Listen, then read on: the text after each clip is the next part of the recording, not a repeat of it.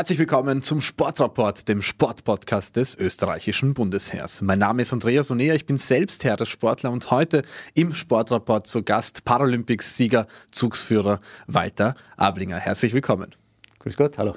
Ich habe jetzt der Zugsführer gesagt, du bist Behindertensportler als Paralympics-Sieger und im Vergleich zu anderen Behindertensportlern, für die, die uns jetzt nicht sehen, sondern uns nur hören, sitzt du nicht im ähm, Sportanzug hier, sondern in Uniform. Wie geht das? Also es ist eigentlich ganz leicht erklärt.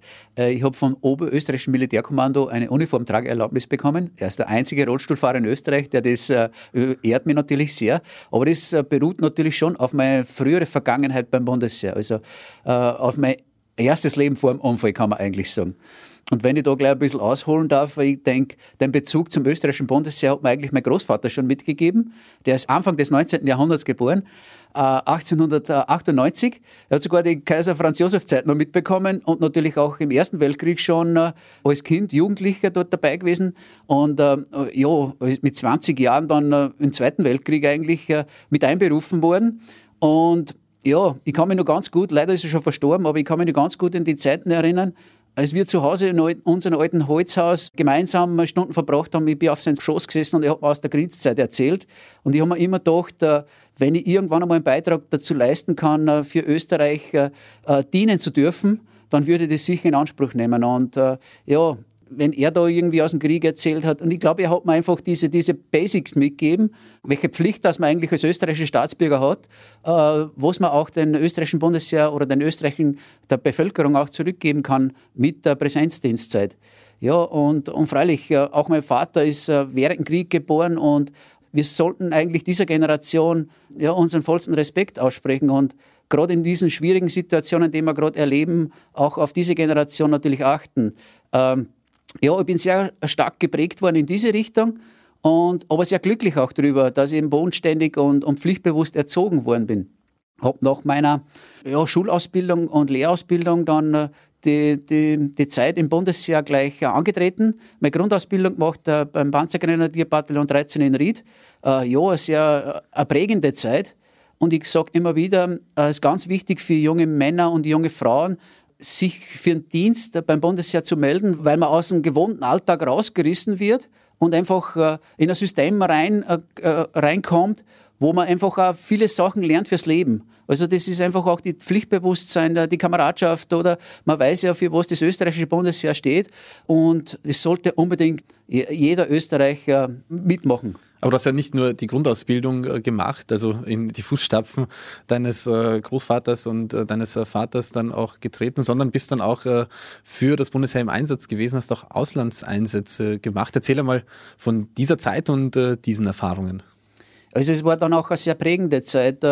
Gleich in der Grundwehrdienstzeit ähm, habe ich den Zettel unter die Nase gehalten bekommen, dass für die Vereinten Nationen im, als Peacekeeping Soldier, also im, als Friedenssoldat. Und das, wie ich den Zettel gesehen habe, habe ich gesagt, okay, da will ich jetzt dabei sein, weil äh, eben, wie mir der Großvater das vom Krieg erzählt hat und was die durchgemacht haben, haben wir gedacht, okay, wenn ich einen kleinen Beitrag zum Weltfrieden leisten kann, dann werde ich es sicher machen. Und, und genau da war der Moment. Ich habe dann eben ähm, ja, diese körperliche Ausbildung gemacht dazu, diese Tests gemacht und und sie haben dann Gott sei Dank genommen. Ich, ich habe dann nach, nach Zypern äh, fliegen dürfen und ähm, ja, in der Pufferzone äh, ja, für ein bisschen Frieden sorgen können. Also wir waren im Nordteil des, äh, der Insel stationiert und ähm, wenn ich da nur eine kurze Anekdote erzählen, der auf, ist aus dieser Zeit, weil mich das doch sehr geprägt hat.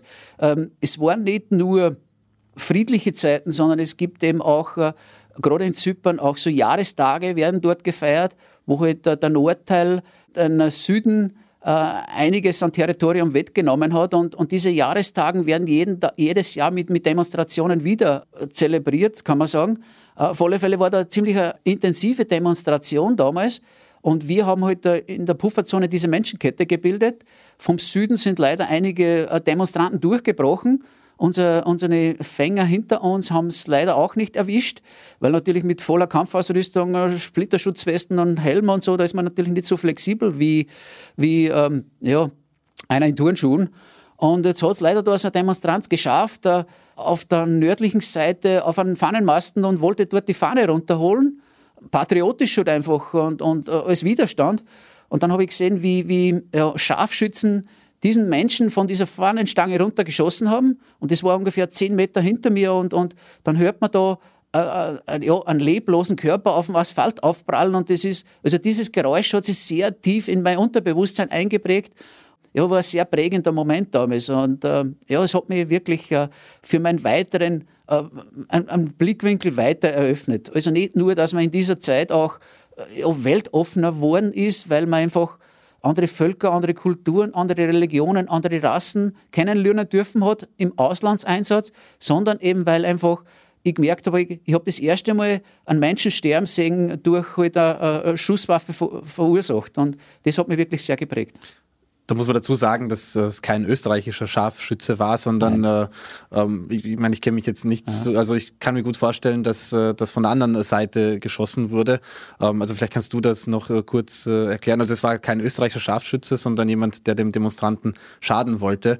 Ähm, erzähl noch ja, einmal genau, ganz kurz. das war natürlich ein, ein Verfeindeter. Also wir haben ja dort keinen Kampfauftrag. Ne? Österreich ist ja nicht dort, äh, wir sind ja dort, jetzt mittlerweile sind wir leider nicht mehr in Zypern, aber an dieser Stelle Stelle möchte ich natürlich auch alle, ähm, die im Dienst des äh, österreichischen Bundesheers im Ausland unterwegs sind, äh, sei es Kosovo oder Georgien oder ganz egal äh, in Afrika, äh, einen, einen, herzlichen Gruß und ein herzliches Dank ausrichten, weil es sehr wertvoller Beitrag äh, für die österreichische Neutralität und für die, die, die Pflicht, dass man eben in der Welt äh, ja, unseren Beitrag leisten für den Frieden. Und wie gesagt, äh, Österreich hat da keinen Kampfauftrag, sondern wir, wir sollen versuchen, verfeindete äh, Gruppierungen äh, voneinander fernzuhalten. Und da war das leider ähm, äh, ein nordzypriotischer Scharfschütze, der den, der den griechischen äh, Zivilisten dort von der Fahnenstange runtergeschossen hat. Das ist ein sehr, äh, sehr trauriger Moment eigentlich für mich.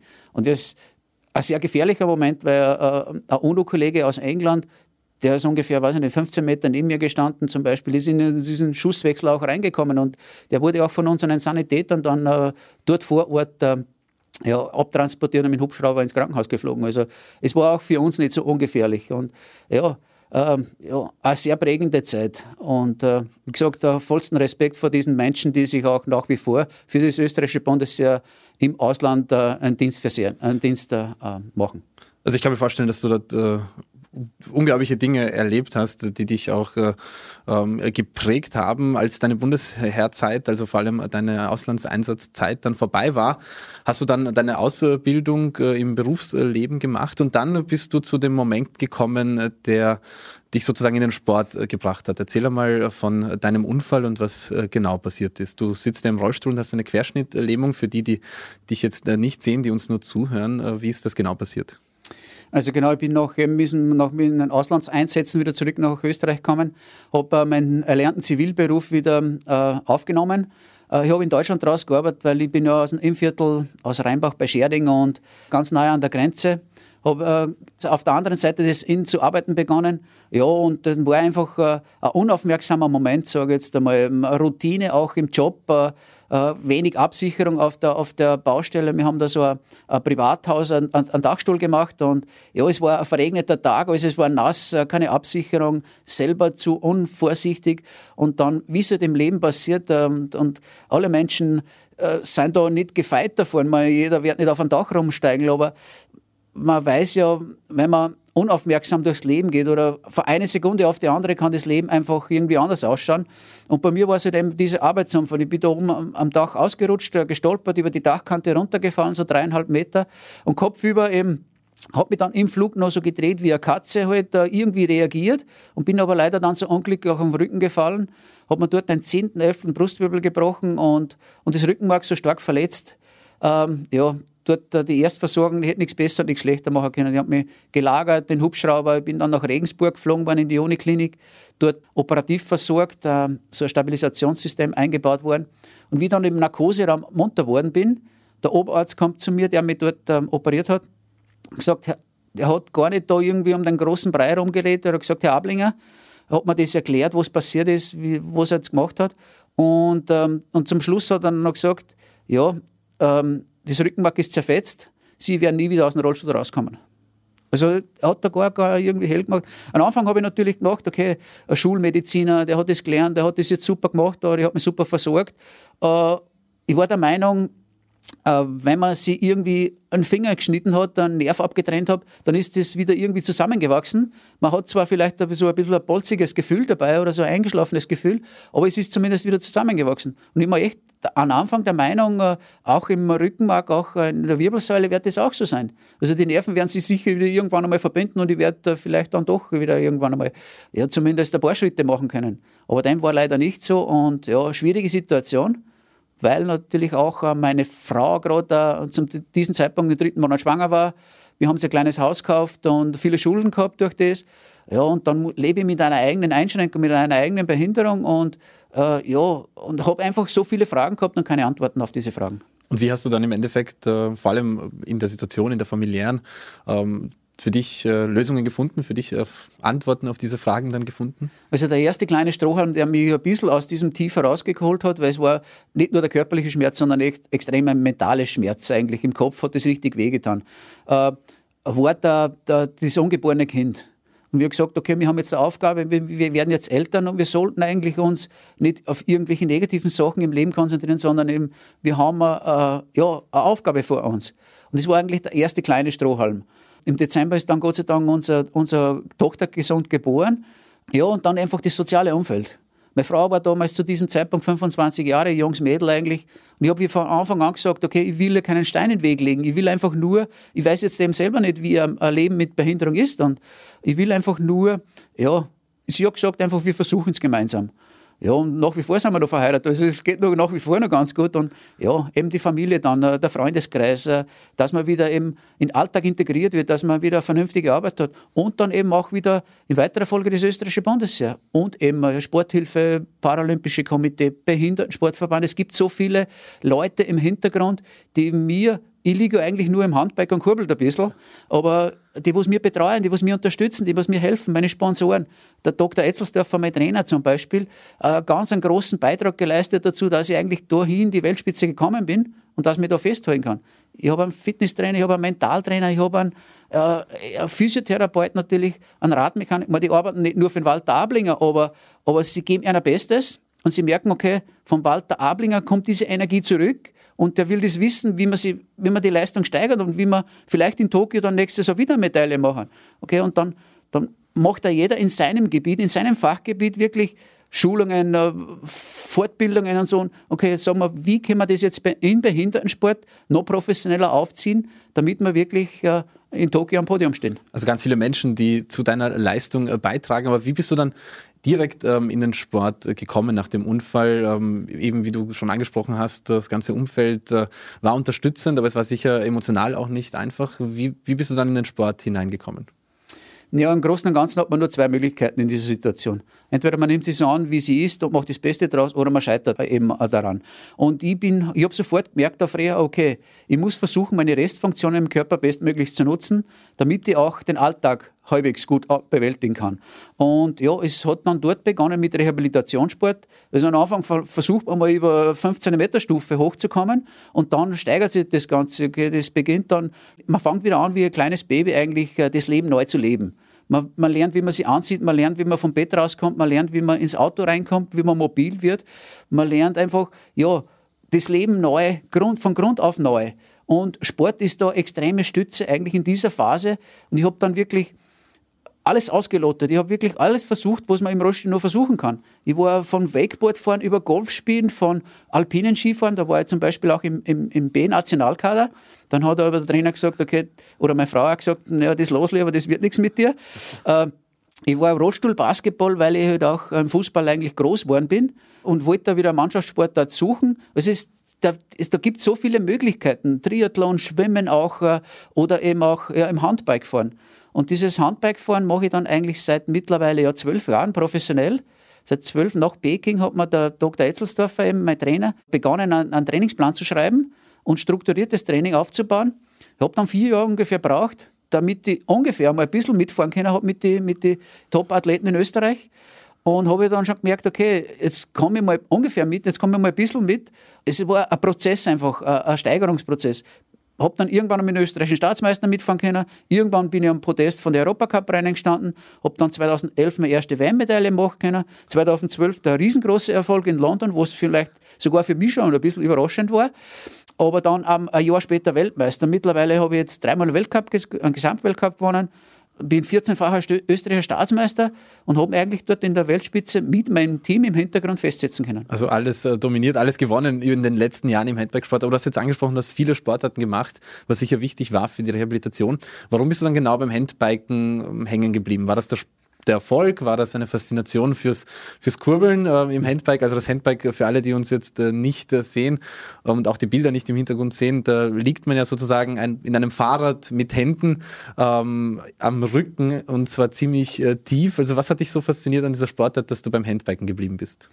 Ja, grundsätzlich war es eigentlich ja die Geschwindigkeit. Also man kommt äh, auf eine Geschwindigkeit und man kommt auf Straßen, wo man sonst im Rollstuhl eigentlich nicht hinkommt. Also das war mal die Grundintuition. Aber es war einfach ja, Skifahren zum Beispiel äh, habe ich eine Stunde mal in das nächste Skigebiet gehabt. Oder, oder zum Basketball äh, eineinhalb Stunden nach Linz zum Beispiel zum nächsten Basketball, äh, Rollstuhlbasketballverein.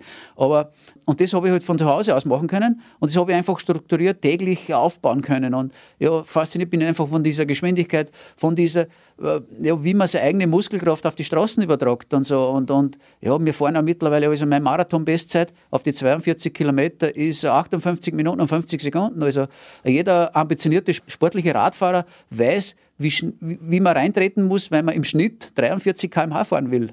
Also da muss man natürlich immer wieder runterbremsen und, und wieder neu beschleunigen und so. Und du machst das nur aus den Armen. Das heißt, da eine gewaltige Ausdauerleistung aus deinen ähm, Ober- und Unterarmen. Ja. Äh, ist natürlich, man versucht es so gut wie möglich zu trainieren, ist klar. Ich habe einmal gehört, ich weiß nicht, ob das jetzt biologisch so richtig ist, aber in, in der Oberschenkelmuskulatur hat man um zwei Drittel mehr, mehr Volumen als im Oberarm. Also wenn ich jetzt auf die 43 km/h vom Schnitt aufrechne, dann müssten eigentlich, ja, sagen wir die Tour de France, Junge, gut, das ist wieder eine andere Geschichte, weil das sehr bergig ist und dort da oder so, aber sonst müssten es eigentlich ja, ich sage immer, wenn man äh, äh, zwei Drittel rechnet, 120 km/h fahren, ne? aber das kann man sicher nicht so umlegen. Es ist, aber es zeigt auf jeden Fall, welche gewaltige Leistung äh, du da im Handbike auch produzierst. Du hast jetzt die Paralympics auch schon angesprochen, auch die sind verschoben worden und finden hoffentlich jetzt wie geplant statt. Du hast Paralympics schon gewonnen, du hast auch schon mehrere Medaillen. Kannst du als Ziel auch etwas formulieren für die nächsten Paralympics oder gehst du es einfach an und schaust, wie es kommt, wie du die Form hast? Ich meine, du bist super in Form, du hast auch 2020 die wenigen Rennen, die es gab, gewonnen. Also ist schon auf jeden Fall ein gutes Indiz, oder? Ja, ist einmal gut, der, der Weg passt optimal. Also ich fühle mich sehr wohl, trotz ho hohen Alter eigentlich mittlerweile, muss ich sagen. Auf einer Seite hat es mir schon ein bisschen weh, dass abgesagt worden ist, weil, wie gesagt, jetzt bin ich schon in fortgeschrittenen Alter. Und ja, man spürt schon jedes Jahr. Also das ist nicht, die Regenerationszeit wird immer länger und, und diese Spritzigkeit fehlt ein bisschen. Ja, äh, das Ziel für, das heurige, für die heurige Saison ist natürlich, äh, ja, die, die, erstens einmal die Qualifikation äh, wieder zu schaffen. Wir sind noch nicht fix qualifiziert. Wir haben in Österreich äh, aktuell drei Quotenplätze für den Behindertenradsport bei den Männern. Sind ganz knapp vor dem vierten Platz. Also das heißt, wir müssen die ersten Weltcuprennen jetzt Anfang Mai in Ostende und in der Toskana mal wirklich gut punkten noch. Äh, und die Qualifikationszeit bei uns im Behindertenradsport für Tokio heuer geht ähm, bis Anfang Juni. Da haben wir die Weltmeisterschaft in Portugal. Das heißt, äh, wir müssen dort noch anschreiben, damit wir eben den vierten Startplatz dazu bekommen, wer die dann tatsächlich besetzt. Also schaut jetzt einmal ganz gut aus, dass ich da vielleicht dabei bin, aber es sind äh, sicher fünf, sechs Leute, die da diese vier Startplätze in Anspruch nehmen wollen. Aber auf jeden Fall bist du immer für eine Medaille gut, das weiß man von dir. Neben deinem Sport bist du aber auch sehr aktiv äh, für ähm, Menschen mit Behinderung, für Inklusion in unserer Gesellschaft. Warum ist dir das so wichtig, dass du dich da äh, so engagierst? Das ist ja doch Zeit, die dir dann wahrscheinlich äh, woanders äh, fehlt. Also warum machst du das äh, trotzdem? Ja, ich glaube, das ist ein bisschen zu, zur Leidenschaft geworden. Ich glaube, das ist ein bisschen zum Hobby geworden für mich. Und ich glaube, wenn ich mit meinen Worten oder mit meinen Taten irgendwie anderen Menschen unterstützen kann. Ich sage immer wieder, ich, ich, will mir eigentlich nicht das Vorbild aufdrängen, aber wenn jemand das gut findet, was der Walter Ablinger macht zum Beispiel, oder wenn ich mit meinen Worten in irgendeiner Sitzung und in irgendeiner Besprechung die Möglichkeit habe, äh, Menschen mit Beeinträchtigung zu vertreten, also dann werde ich das sicher zu 100 Prozent nutzen und, und vielleicht eben jemand anderen damit äh, unterstützen und helfen kann. Aus einer schwierigen Situation rauskommen. Und ich bin mir 100% bewusst, und das betrifft nicht nur Menschen mit Beeinträchtigung, sondern äh, quer durch ganz Österreich. Wir, wir leben ja, gerade letztes Jahr, das 2020 Jahre war sehr prägend für uns alle, äh, schwierige Zeiten. Und ob das jetzt äh, ein privates Problem ist mit Scheidung, mit, mit ein finanzielles Problem oder ob das im Job ein Problem ist mit dem Chef oder ganz egal wo es. Bei mir ist es einfach meine, meine körperliche Einschränkung, aber ob das gesundheitlich ist oder ein Todesfall in der Familie, ganz egal wo es. Jeder wird in sein Leben irgendwann mit einer schwierigen Situation herausgefordert. Und äh, ich will einfach das vermitteln, dass trotz dieser schwierigen Situation immer Möglichkeit gibt, äh, an sich zu glauben, die Möglichkeiten bestmöglich zu nutzen und, und wieder nach vorne zu blicken. Und wie gesagt, äh, auch diese Pandemie, äh, jetzt kriegen wir sie hoffentlich mit einem Impfstoff bald unter Kontrolle. Und man kann nur appellieren, äh, die positiven Seiten dieser Pandemie zu sehen, weil einfach äh, es wichtig ist, ähm, ja, dass wir merken, okay, wir sind jetzt wieder weiter zusammengerückt. Ich bin für meinen Nächsten auch verantwortlich, nicht nur für mich selber, für meinen eigenen Körper, sondern für die gesamte Gesellschaft. Wir haben alle eine Verantwortung gegenüber der gesamten Gesellschaft und wir sollen ja eben auch testen gehen. Wir sollen uns eben auch impfen lassen. Wir sollen eben auch weiter Maske tragen. Wir sollen eben auch Regelungen und Vorgaben einhalten. Und damit auch alle aufeinander Acht geben. Mittlerweile äh, hast du schon drei Töchter. Ich habe sie auch in den letzten Jahren immer wieder bei Wettkämpfen, Paralympics äh, kennenlernen dürfen.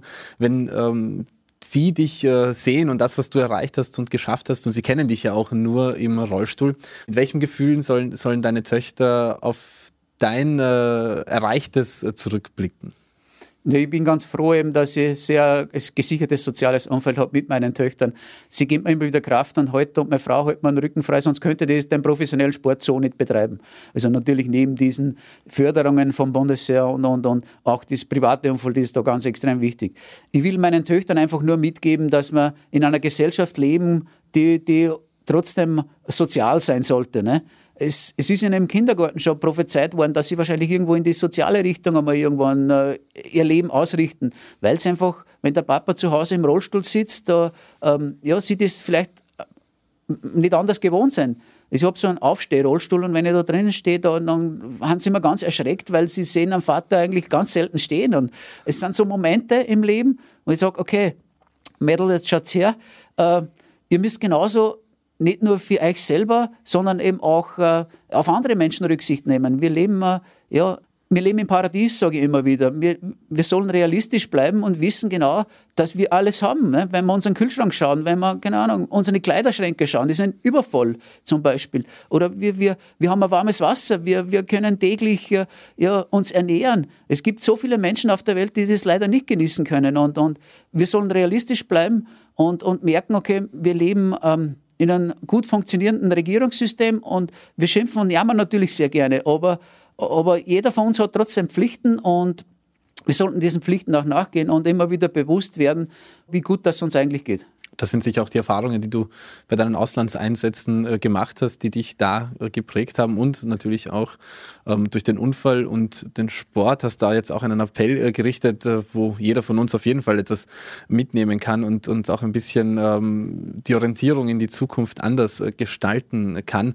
Wenn du noch einen kurzen Tipp für die Zukunft den Menschen geben kannst, auf Basis deiner Erfahrungen, auf Basis deines Erlebtens, wie man in herausfordernden Zeiten ähm, wirklich gut durchkommt, äh, einfach, ähm, äh, es klingt jetzt vielleicht äh, blöd, etwas, was einen pusht, einen motiviert, aber du hast sicher genug auf Lager von diesen Dingen auf Basis von dem, was du alles erlebt hast. Was würde das sein?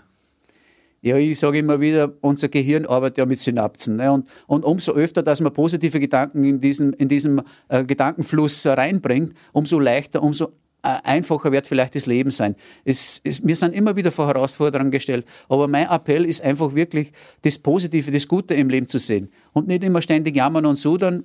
Ich schaue nicht auf das, was ich nicht kann, weil ich, ich bin ständig auf Hilfe angewiesen in dieser Situation im Rollstuhl. Aber, aber auf das konzentriere ich mich nicht. Ich weiß genau, okay, was ich vielleicht noch äh, leisten kann, wo sie für Österreich auch noch beitragen kann, zum Beispiel, wenn ich mir jetzt ja, ob es eine Medaille in Tokio heuer wird, das kann ich jetzt noch nicht versprechen, aber ich werde zumindest mein Bestes geben und äh, ich werde versuchen, eben ja, Österreichs bestmöglichst dort zu vertreten und auch eben das Bundesheer bestmöglichst zu vertreten, weil einfach sie gibt mir soziale Sicherheit, sie gibt mir einfach diesen Rückhalt, den ich brauche. Und wie gesagt, alle Menschen da draußen sollen sie vielleicht wirklich einmal auf sich selber. Ein guter Tipp wäre, ich mache das immer so, stellen Sie, stellt euch einmal nackt vor einem, einem großen Spiegel hin. Man, was sieht man? Man sieht den Menschen, den nackten Menschen in den Spiegel und man sieht eigentlich nur das Äußerliche. Man sieht eigentlich nur, okay, da ein bisschen viel, vielleicht der Falten, vielleicht ist irgendein glotzerten Rollstuhlfahrer mit großen Ohren, aber das ist nur das Äußerliche, das ist nur die Schale. Also versucht einmal wirklich in diesen Menschen reinzuschauen. Was macht ein Menschen wirklich aus? Was erleidet einen Menschen? Was, was, was kann der Mensch besonders gut zum Beispiel? Zuhören, keine Ahnung, oder eben anderen helfen oder das Soziale vielleicht. Äh, aber wie gesagt, da hat ja jeder ganz andere äh, Zugänge. Ich habe gesagt, glaube wirklich einmal schauen, was einen, was einen wirklich selber weiterbringt und was einen wirklich selber als Mensch ausmacht und damit äh, auf das Positive konzentrieren, damit auch äh, schaffen, etwas zurückzugeben, so wie du viel zurückgegeben hast, nicht nur sportliche Erfolge, sondern auch ähm, viele Leistungen abseits äh, des Sportes. Herzlichen Dank äh, für deinen Besuch beim Sportrapport. Danke für deine Gedanken, für deine Erlebnisse und alles Gute natürlich auch für Tokio und äh, für deine weitere Zukunft. Walter Ablinger, danke dir. Danke, Andreas. Wir sehen uns am Podium in Tokio. Ich äh, werde alles dafür geben, damit wir dort wieder gemeinsam Medaillen gewinnen können. Danke auch an alle, die zugehört und zugeschaut haben beim Sportrapport und ich freue mich, euch auch nächstes Mal wieder begrüßen zu dürfen.